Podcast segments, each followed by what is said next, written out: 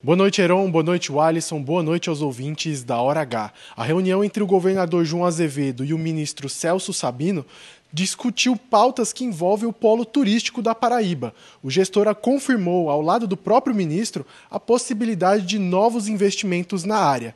Em vídeo, João Azevedo disse que apresentou novas pautas ao ministério, mas sem revelar quais são essas novidades. A expectativa do governador é, além de fomentar o turismo na Paraíba, é gerar mais emprego e renda no estado.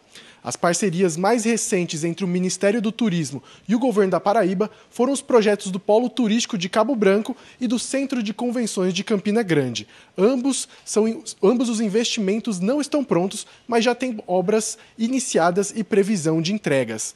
O ministro Celso Sabino garantiu que uma das principais ideias do governo Lula para a Paraíba é dar mais destaque ao turismo.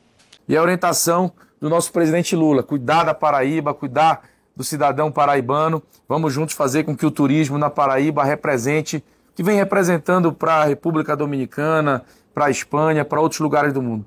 Gente hospitaleira nós temos, atrativos turísticos nós temos e gente com vontade de fazer com que isso aconteça também. Leonardo Brans na hora H, o dia inteiro em uma hora.